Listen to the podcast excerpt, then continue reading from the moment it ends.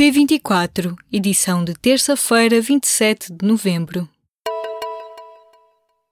Um acordo entre os estivadores de Setúbal e as empresas de trabalho portuário deve ser alcançado até sexta-feira. O entendimento poderá pôr fim à paralisação que dura há três semanas no Porto de Setúbal.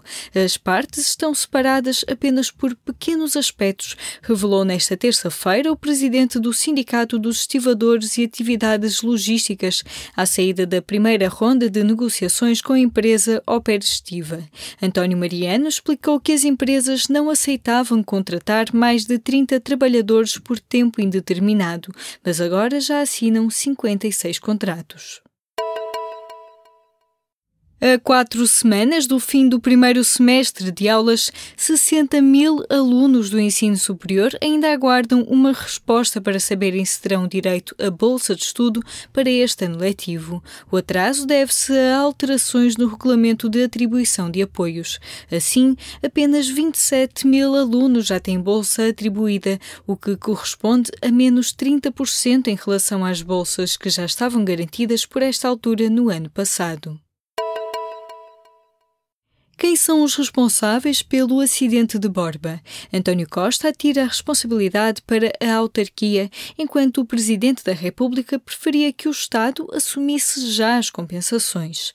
A especialista em responsabilidade civil, Carla Amado Gomes, não tem dúvidas. A primeira responsabilidade é do dono da pedreira, que violou intoleravelmente as regras de segurança. Segue-se a Direção-Geral de Energia e Geologia, que depende atualmente do Ministério Ministério do Ambiente e ainda a Câmara Municipal de Borba, exatamente por esta ordem, e são estas as três entidades que devem assumir o pagamento das indenizações aos familiares das vítimas, segundo a especialista da Universidade de Lisboa.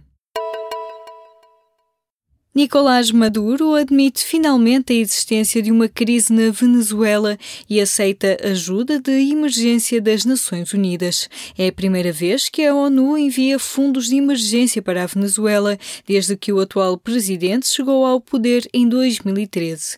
Maduro aceitou receber mais de 8 milhões de euros para combater a fome e prevenir doenças na Venezuela, que está a braços com uma crise económica e social sem precedentes.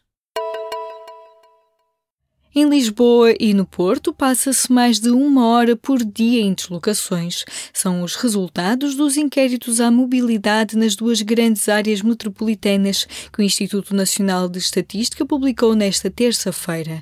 No caso de Lisboa, são os moradores do município que mais tempo despendem nas deslocações diárias, em média, uma hora e 24 minutos por dia. No Porto, são os residentes em Vila Nova de Gaia que mais tempo gastam em deslocações cerca de 1 hora e 20 minutos. O automóvel continua a ser o meio de transporte favorito dos residentes nas grandes áreas metropolitanas.